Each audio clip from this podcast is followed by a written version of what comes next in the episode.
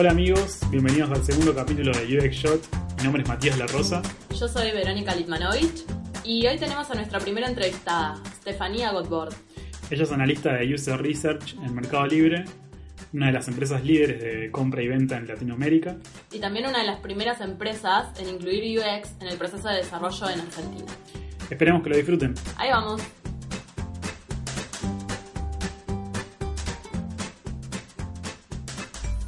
Eh, ¿Cómo estás, Steph? Todo bien. Antes que nada, gracias por invitarme. Gracias por, Eh. por venir, por aceptar ser nuestra primera entrevistada. A ustedes. Em, bueno, le- les comento un poco entonces lo que es ser analista de, de Sí, podemos Research. empezar por, por ahí, de contanos de qué se trata. Dale, fundamentalmente creo, es una pregunta difícil porque me parece que es súper, que es bastante amplio lo, lo que puede hacer un analista, pero para ponerlo en pocas palabras, tiene que ver con, fundamentalmente, con, con acercar al, al usuario, al consumidor o, o a la persona que, que está del otro lado y que va a consumir algo, a las personas que están creando y haciendo ese producto, con el fin de que ese producto que se está haciendo cumpla con, con las necesidades que tiene el usuario, las expectativas que tiene, que lo vaya a usar, que le sea fácil de usar. El fin tiene, tiene que ver con eso, con acercar a, a esa persona que está del otro lado lo que siente, lo que piensa eh, y, y lo que hace a, a los que están del otro lado creando, sean diseñadores, sean desarrolladores, gente de negocio, marketing, eh, de forma tal que, que cuando uno conoce quién está del otro lado puede generar empatía y hacer cosas que... mm, Sí, que Que le faciliten, realmente- digamos, eh, interactuar con ese producto, ¿no? Totalmente, y que sea útil, no solo que, que sea fácil interactuar, sino que también le, le sirva en su vida diaria. Exacto. Bueno, tu formación es eh, en sociología, ¿no? Sí, yo arranqué estudiando sociología, empecé trabajando en, en investigación de mercado, en una consultora, y también, bueno, haciendo investigación para, para ONGs y siempre por el lado de investigar y conocer a las personas, cómo interactúan, qué les pasa, qué piensan, y así de, de alguna manera llegué a, a User Research, que también en, en su momento no, no Sí, era era algo- tan nuevo ni tan popular. Todavía es nuevo, pero creo que aún lo era más. Ahora por ahí como que creció un montón, o está es mucho más popular. Pero, no sé, habrá arrancado dos años, tres años atrás, eh, que vi un anuncio en el que pedían sociólogos para algo rarísimo, porque era algo rarísimo. Además no nos, no nos imaginamos o no nos vemos tanto trabajando po- por ahí, ¿no? Como, como está la profesión acá en Argentina, eh, t- trabajando dentro de una empresa de tecnología, ¿no? En- Claro. junto con desarrolladores y diseñadores de, de sitios web. Nada, una vez se buscaba, uno hacer entrevistas, test de usabilidad, estudios de arquitectura, eh, un montón de cosas raras y me puse a googlear algunas que son test de usabilidad. Ah, está bien. Bueno, además ahí fue como cuando conocí, entré un poco en el, en el mundo y lo más desafiante al principio es como, bueno, adaptar todas las metodologías que ya conocemos para, para hacer estudios que por ahí tienen que ver con, con estudiar instituciones o con estudiar pobreza y cosas más sociales, adaptarlas a otro laburo, a, a- con otro fin en realidad, ¿no? Y Con personas fin involucradas. Sí, Que y- tiene más que ver con el mercado, quizás. Sí, incluso es distinto que lo que es investigación de mercado también, porque en investigación de mercado vos agarrás, investigás, eh, haces encuestas, entrevistas, focus groups, etcétera, y le pasás a la empresa una PPT, un reporte y punto. Y acá la idea no es solo pasar una PPT, sino estar trabajando día a día, lado a lado, con los que están generando el producto para que ellos también puedan incorporar e ir a hablar con esos usuarios para así nada, realmente generar empatía y es como que está en toda la parte de- del proceso, no se queda en, bueno, te paso esta hojita con estos Claro. resultados, no te digo que el 60% de las personas hacen tal cosa, sino es que, que ellos también estén involucrados en conocerlo. Claro, eso nos, nos gustaría que detalles por ahí más eh, eso mismo, de cómo, por ejemplo, cómo entregas un trabajo o una investigación. Eh, La verdad es que lo más valioso es cuando los involucrados en el, en el proyecto están participando en la investigación de principio a fin.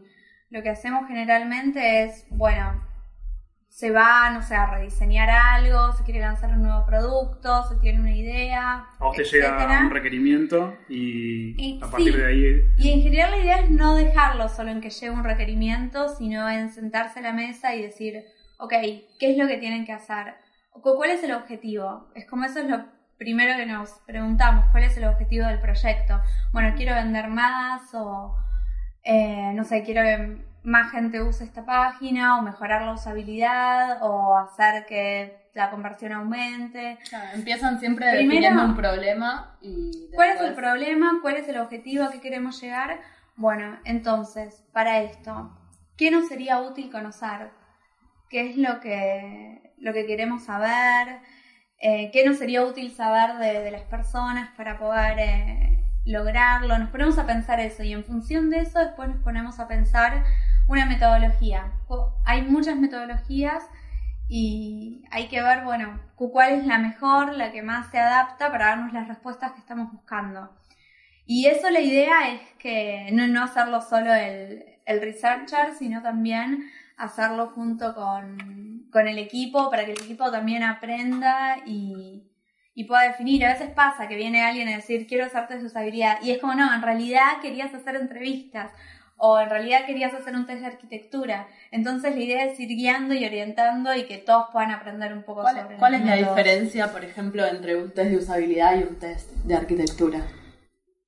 Oh, eh, eh, es bastante. Si quieren después hablamos como de las diferencias Dale. entre las Dale. distintas metodologías, sí, lo pero lo que quería terminar de, Sí. de remarcar quizás, y es que bueno, lo hacemos todos juntos, definimos todos juntos la metodología y después también la idea es que los involucrados lo hagan también. Hacemos un test de usabilidad, bueno, están todos los involucrados, tenemos a alguien de comunicación, alguien de diseño, eh, producto, negocio, marketing, etcétera, mirando el test de usabilidad. Quizás no todos, aunque sea uno o dos, o si hay entrevistas, que salgan a hacer entrevistas. Si vamos a ver vendedores, vamos al local en equipo. No es que el investigador va a hacer todos, sino que se va con el resto del equipo para que estén involucrados. Pero no es lo mismo que venga alguien y te tire el resultado a estar vos ahí metido y haberlo visto con tus propios ojos.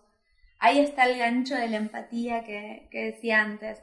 Y después los resultados también los elaborábamos juntos. Es, la idea es que sea colaborativo y que todos también puedan aprender a hacer un test de usabilidad, entrevistas o lo que sea, y que el día de mañana puedan animarse a ir a hacerlo solos, quizás con ayuda o orientación nuestra, pero la idea es, es esa, participación activa. claro. de el, todos. el- el equipo eh, en el que estás, eh, más o menos cómo está conformado. Nosotros somos un equipo relativamente chico, somos cinco eh, que hacemos user research eh, y estamos a su vez adentro del equipo de, de UX que está formado por diseño y ahí los diseñadores están divididos cada uno en su equipo, ¿no? Lo que es ventas de Mercado Libre, lo que es la parte para compradores, lo que es Mercado Pago, Claro. hay como un En montón de subdivisiones, claro. sí. Y después también está todo el equipo de, de contenido que se encargan de hacer todas las, las comunicaciones. Cada palabra que está en el sitio, cada palabra de cada email, están ellos involucrados. Y laburamos muchos con ellos. Después, bueno, a su vez el equipo de UX está dentro de IT, así que estamos con, con la parte de tecnología. Ah, mira, el equipo de UX está dentro de IT. Sí. En algunas empresas es- es- están divididos o están por fuera. Sí, siempre hay un tema, es si tendría que estar más cerca del producto, Claro. más cerca de la parte del negocio y la estrategia. Pero bueno, en este caso está dentro de IT porque el Mercado Libre al fin y al cabo es como IT el que, el que desarrolla y crea el producto. Tiene que ver con esa visión. Claro. Y si quieren volvemos a lo de las metodologías. Sí, Eh, estaría bueno que nos, eh, nos describas más o menos qué metodologías utilizabas para hacer esas investigaciones. ¿no? Sí, ¿cuáles son los las diferentes tipos de metodología que se pueden usar para abordar una, una investigación? Sí. Hay un montón y siempre tiene que ver con el objetivo, por eso es como súper importante primero saber qué queremos conocer y en función de eso definimos qué hacer, porque te cambia totalmente eh, el resultado, el output que vos vas a tener después. Eh, lo primero es un test de usabilidad quizás como lo, más básico que tiene que ver con ver al usuario eh, relacionarse con tu sitio, también podría ser con un producto. Entonces lo que hace fundamentalmente es darle tareas para que ejecute y vos vas mirando cómo vas haciendo, generalmente podés o no pedirle que hable en voz alta, durante, que piense en voz alta en realidad durante el proceso de navegación mientras va haciendo las tareas. ¿Lo graban? Sí, sí, sí. La idea es grabarlo por si después se quiere revisar o vos también podrías después hacer todo... Ah, hay dos formas. La verdad es que lo que nosotros intentamos hacer para agilizar el tiempo es estamos todos en la sesión o transmitimos por videoconferencia, pero la idea también es que cuando viene un participante, no esté el participante en el medio y cinco, seis personas atrás mirándolo es como bastante incómodo. Entonces, ya sea presencial o que lo hagamos remoto con el participante desde su casa compartiendo la pantalla por videoconferencia, que es una posibilidad, puede estar en la misma sala. Eh, no somos un montón eh, con él al lado, sino que lo transmitimos por videoconferencia y la idea es que todo el equipo vaya viendo lo que está pasando y lo que intentamos hacer es una bajada de línea después de cada participante. En realidad vemos lo que pasó con el participante, cortamos, se va el participante y ahí hacemos como una puesta en común de todo lo que observamos y de las notas que tomamos. Entonces, lo tenés fresco, lo tenés en la cabeza y después no hace falta que estés mirando las grabaciones. Porque ¿qué termina pasando? Estuviste en el momento y después mirás la grabación, o sea, es el doble de tiempo. Haciendo esto, es como que lo, vas haciendo en vivo, lo tenés mucho más fresco y ya ahorras tiempo, avanzás más rápido. Bajás los resultados, haces, los bajás en una planilla, haces el análisis que corresponde a ese participante y ahí recién pasas al otro. Entonces se agiliza muchísimo la dinámica. Si surge alguna duda o lo que sea, está el video. Si después querés hacer una presentación mostrando un, problema que encontraste de usabilidad, buenísimo, está, pero la idea es no tener que volver a verlos a todos. ¿Usan algún tipo de herramienta o software eh, en particular para las investigaciones? Para sí, usamos bastantes herramientas. encuestas por ahí. No solo para test de usabilidad y algo re importante del proceso y sea para hacer test de usabilidad, entrevistas, encuestas, lo que sea, es reclutar a la gente, o sea, hacer que llegar a los participantes. Que mm, no es menor, es como súper complicado, no, no, puedes hacer nada si no tenés a los participantes. Claro, y también de determinado perfil. De determinado perfil, exacto. Claro, estaría bueno que nos cuentes cómo, cómo encuentran esos participantes. Cómo, llegamos a ellos. Hay muchas formas, más, menos caseras. La verdad es que lo más casero que, que podrías hacer sería mm, agarrar una, un listado de emails de clientes, por ejemplo, y mandarles un email a todos, invitándolos a participar de un estudio, ofreciendo un incentivo. Esa es una posibilidad. Eh, también hay posibilidades de ir contactando referidos, amigos de amigos de amigos, como necesito alguien contar perfil, vos conocés, o sea, y así vas armando una cadena. Y ahí vas guardando, digamos, todos los perfiles y los vas, Te van quedando, y los vas reutilizando, claro. Pero lo más práctico, lo, mejor que tenemos que venimos usando es algo que se llama Etnio, que es un reclutador online. Entonces, imagínense la situación, vos estás una, una, persona común y corriente en su casa navegando por el sitio de Mercado Libre, está viendo la descripción de un producto y le aparece un pop-up chiquitito a la derecha diciéndole, tenés 30 minutos para una entrevista, te vamos a dar tal incentivo, nos vas a estar ayudando a mejorar. Ok, si la persona se engancha, pone quiero participar y nosotros les hacemos algunas preguntas, no sé, en el caso de que queramos asegurarnos que sean vendedores o compradores, que tengan determinadas edades o que tengan además algún comportamiento en particular que hagan, se los preguntamos y si cumple con las características que queremos, bueno, entra en esta sala de videoconferencia, un representante de Mercado Libre te va a estar esperando y ahí estamos nosotros esperando a que caigan. Eso no lo ve todo el mundo, lo ve un porcentaje chico del tráfico, pero es súper ágil y te permite a vos hacer eh, las cosas en el momento. Los vas reclutando en el momento, en vivo. Está buenísimo, es súper práctico y te sirve no solo para test de usabilidad, sino que te sirve, así como los mandás para una sala de videoconferencia, lo puedes mandar a a un Google Form donde tenés una encuesta para que respondan o a otras herramientas que te permiten hacer test de arquitectura como tree testing, car sorting.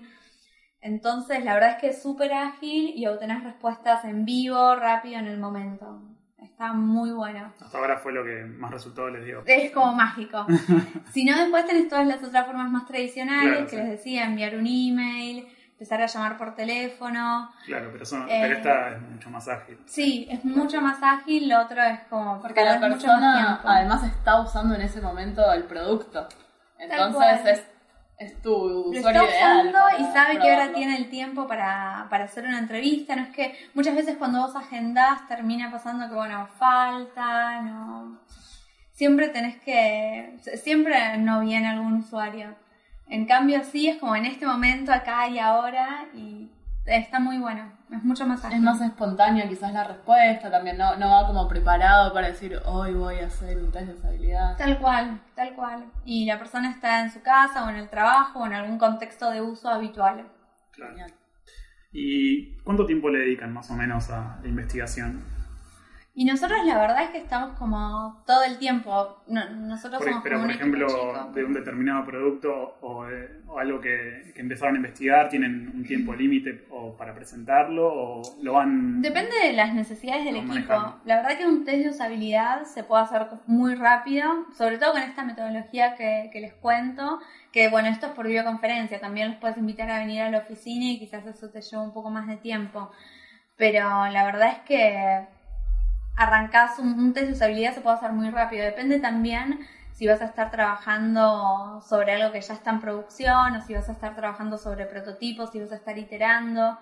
Que esa es otra, otra posibilidad. Vos subís algo a, a InVision, por ejemplo, subís unos prototipos, unas pantallas que tenés hechas y muy rápidamente puedes hacer un test. También muy rápidamente puedes iterar, que eso es algo que, que hacemos mucho, ¿no? Ok, estamos viendo, ya hicimos test con tres participantes y estamos viendo que todos tuvieron este mismo problema. Listo, damos algo para cambiarlo, ya rápido. Cambiás algo en la pantalla y probás con el que sigue a ver si pasa lo mismo. Probás y quizás ves que el problema no se Acá estás hablando quizás de cambios que se hacen en un mismo día que se hizo. Totalmente, la idea es en un test de usabilidad, realmente si en un día uno o dos días, depende de cuánto vayas a iterar y cuánto tiempo te vaya a tomar a vos hacer estos pequeños ajustes. Pero la verdad es que vos en un día tranquilamente podés testear con cinco participantes sin ningún inconveniente. Y cinco es una cantidad de participantes que ya te permite descubrir la mayoría de los problemas que, que, tiene el sitio. Cuando vas iterando, vas subiendo un poco la cantidad a 8, 10, para probar si esos cambios que hiciste efectivamente solucionan el problema que detectaste. Pero la verdad es que en uno o dos días lo puedes tener hecho y después, bueno, está además el tiempo que a vos te lleve a hacer el prototipo por fuera. Pero la idea también es, tenés a todos los participantes media hora de testeo media hora de bajar los resultados entre todos y analizar y pasás al otro participante. Y al final del día, lo que pasa es que ya testeaste con los 5 o 8 los que sean, ya hiciste la bajada de resultados y lo que te queda hacer nada más es una síntesis como tantos pudieron hacer esto, iteramos esto, nos quedaría mejorar esto. Y listo.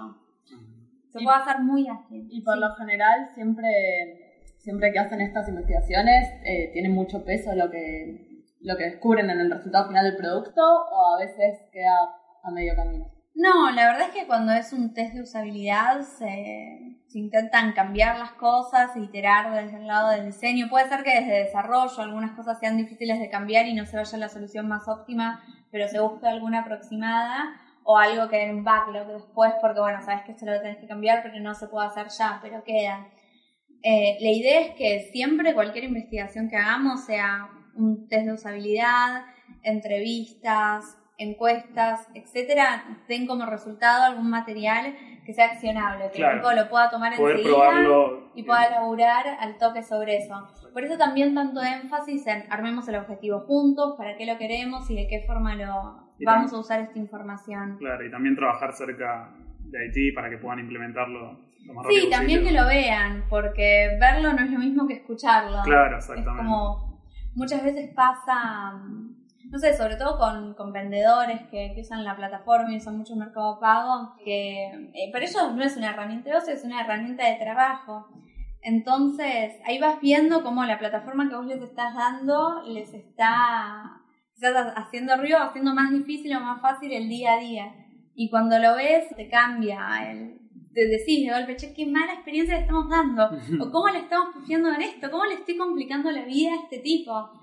Eh, y, ya es otra cosa más que decir, che, acá hay un problema con esto.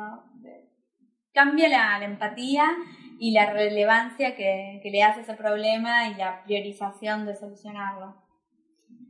Eh, es eso.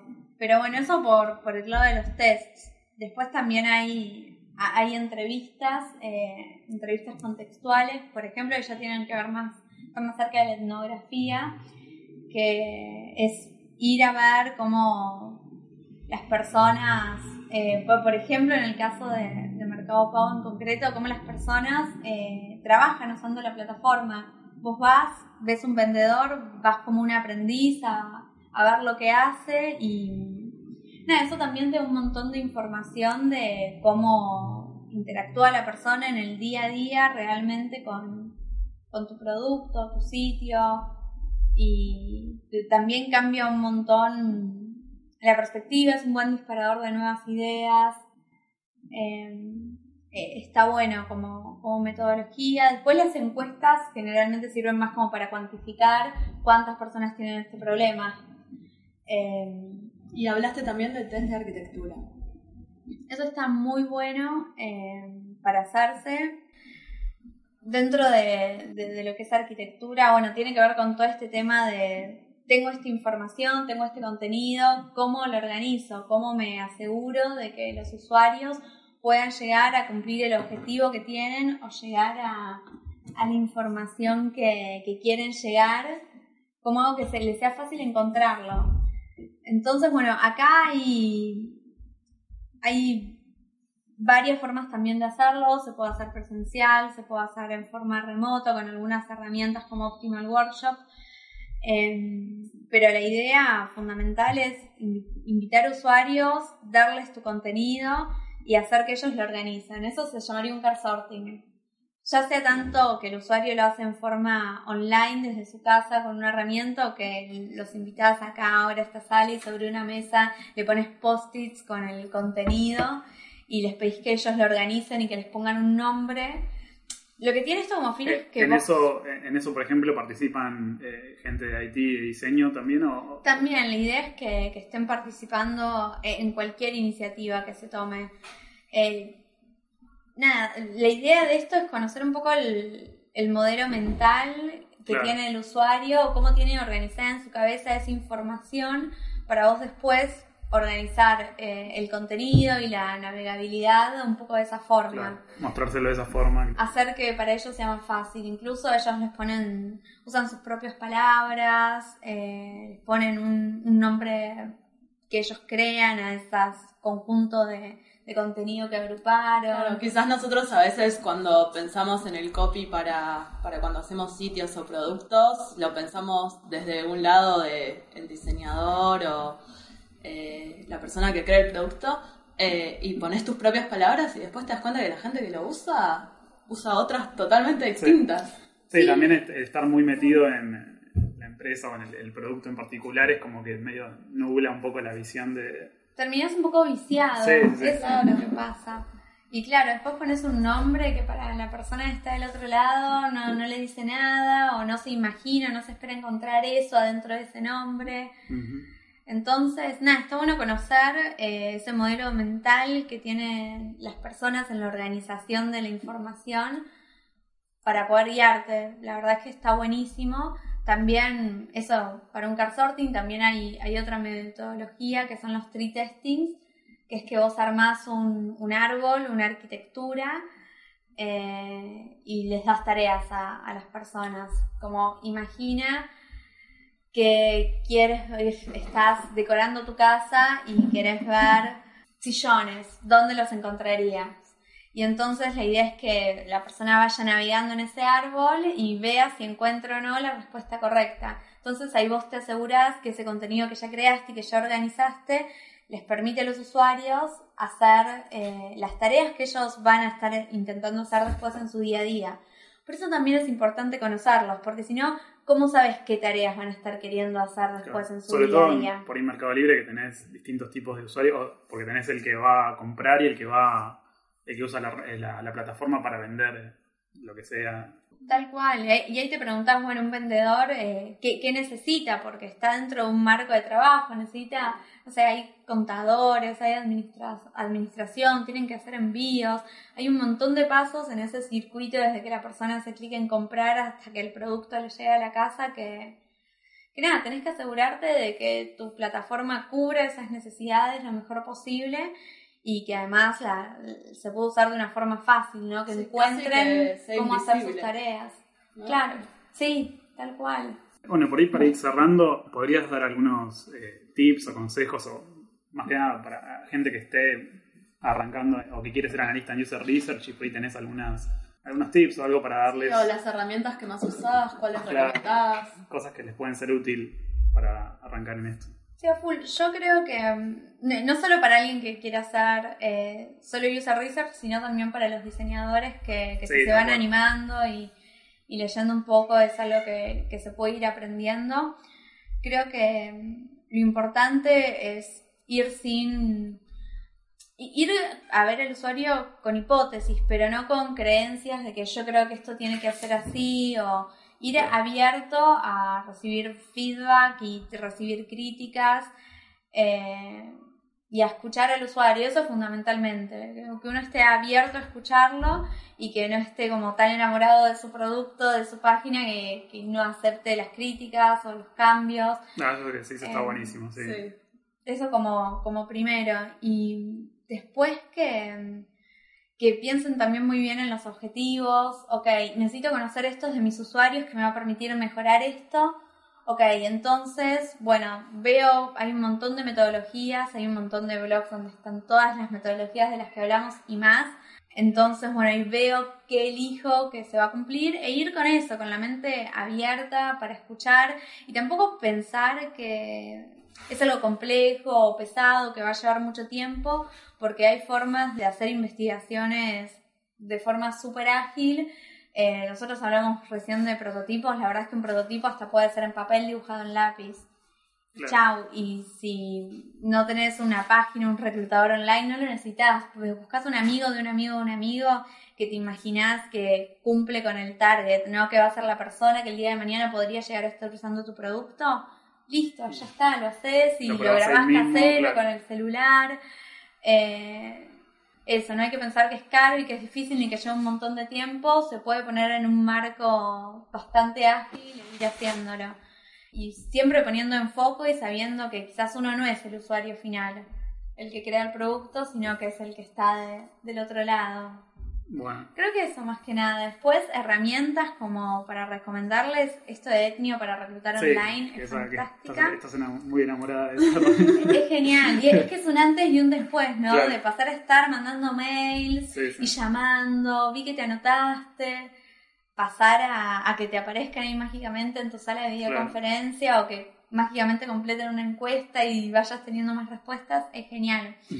Pero esa es, es muy buena, por- porque es el paso uno, llegar a la gente. Después la verdad es que se puede usar WhatsApp, referidos, hay como... Sí, hay que ser muy creativo también en, en eso. en- Sí, en- ser creativo. Y también vas como readaptando métodos. eh, siempre la idea es ser flexible y encontrar una manera de, de hacerlo. Eso para llegar a los participantes. Después para testeos de usabilidad se pueden hacer presenciales eh, o también se pueden hacer remotos con un Skype, por ejemplo, que la persona te puede compartir su pantalla. Listo, ya está. Vos ves la pantalla, hablas con la persona Claro, ves cómo se maneja, le pedís que haga determinada cosa y ves que... y ya está, totalmente. Después- Utilizan también, por ejemplo, Hotjar o ese tipo de herramientas o... Hotjar estamos incursionando ahora, recién. eh, Es más difícil por ahí de, de tener... eh, Empezamos, quizás, eh, está buena la herramienta, tiene muchas cosas. Bueno, los heatmaps también están buenos, los mapas de calor Claro. para, complementar quizás un poco con, con Analytics, o si no está tan fácil o no hay cosas traqueadas con Analytics, te haces un mapa de calor y ves dónde están haciendo clic, hasta dónde hacen scroll. Em, también tiene algunas eh, encuestas rápidas, entonces si vos querés entender un comportamiento, le haces una preguntita rápida y está bastante bueno Hotjar. Em, y lo de las grabaciones es algo en lo que recién empezamos a incursionar y todavía no sabemos muy bien cómo usarlo, pero me imagino que si no tenés por ahí muchas métricas de comportamiento, mirar cómo la gente está navegando está bastante bueno. Y todos estos datos que ustedes van notando, eh, ¿dónde los bajan? En realidad siempre todo es con un equipo, con un objetivo en particular y lo vamos construyendo entre todos.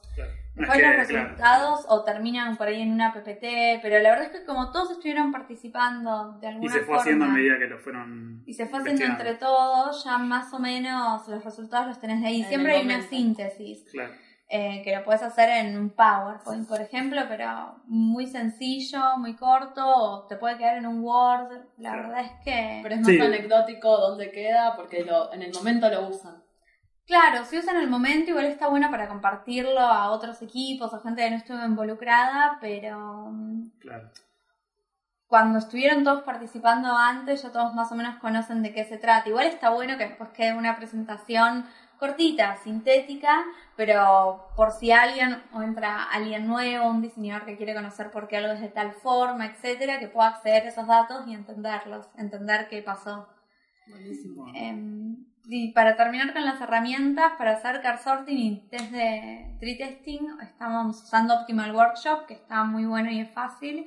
¿Puedes eh, describir más o menos así cortito que es tree, es una tree testing? Tree testing es esto que vos les das una tarea y ya les das el árbol y ellos eligen dónde, dónde encontrarían o desde dónde ejecutarían tal acción. Eh, es eso. Después, para hacer encuestas, la verdad es que si las encuestas son muy simples, o Hotjar tiene polls y también tiene encuestas, o si no tiene se puede hacer un, Google Form, algo tan sencillo como un Google Form para como piña para encuestas. Después hay softwares más para hacer cosas un poco más sofisticadas o complejas. Nosotros estamos usando Serviguismo, que está bastante bueno, pero la verdad es que si son tres, cuatro preguntas muy cortitas, muy simples, un Google Form ya está listo. Eh, siempre hay como una alternativa barata y fácil de, de usar. Y mm, para lo que es entrevistas, eh, por ahí trabajamos con, con, algunos templates en los que bajamos la, la, información. Como un template donde se baja la información es, bueno, qué dijeron los usuarios sobre A, sobre B, sobre C, D, y ahí va llenando por cada entrevista ese template. ¿Los templates se pueden encontrar online? La verdad es que los creamos nosotros según lo que vayamos a investigar, porque por ahí no es lo mismo ir a hacerle una entrevista a, un vendedor que a un comprador, no va a ser lo mismo, no vas a estar... Ese template lo puedes armar en función de las preguntas que vos le vayas a hacer a la persona o lo que sea que vayas a aprender o que quieras conocer. Entonces te, te lo armás vos según e, ese estudio en particular. Em, Sí, la verdad es que es eso. Y aún no teniendo todas estas herramientas, por ejemplo, para testear arquitectura, puedes hacer algo tan simple como traer cinco o seis personas que te imaginas que o sabes que son las que están o van a estar usando tu producto, las pones en una sala, les escribís el contenido en post-its y les pedís que los organicen ellos. O sea, todo se puede hacer como en su versión barata, ágil y fácil. Bueno, gracias por eh, todos los datos, estuvo buenísimo. Súper interesante, creo que aprendí un montón yo. no, gracias a ustedes y darte con esto. Voy a estar escuchando el canal. gracias. Bueno, esperamos que hayan disfrutado de la entrevista, que les haya sido útil, que hayan aprendido cosas nuevas. Como siempre, los invitamos a dejarnos sus comentarios sobre el podcast de hoy. O sobre lo que quieran. Y Pueden escribirnos por Facebook, que nos van a encontrar como UXShot, que es UXSHOT, o en Twitter, que es arroba UXShotOK, o en nuestra web, que es uxshotpodcast.com. Pueden seguirnos en nuestras redes eh, para ir enterándose de los temas de nuestros próximos podcasts y de nuestros invitados. Y nos vemos la próxima. Gracias por escucharnos. Chao, chao.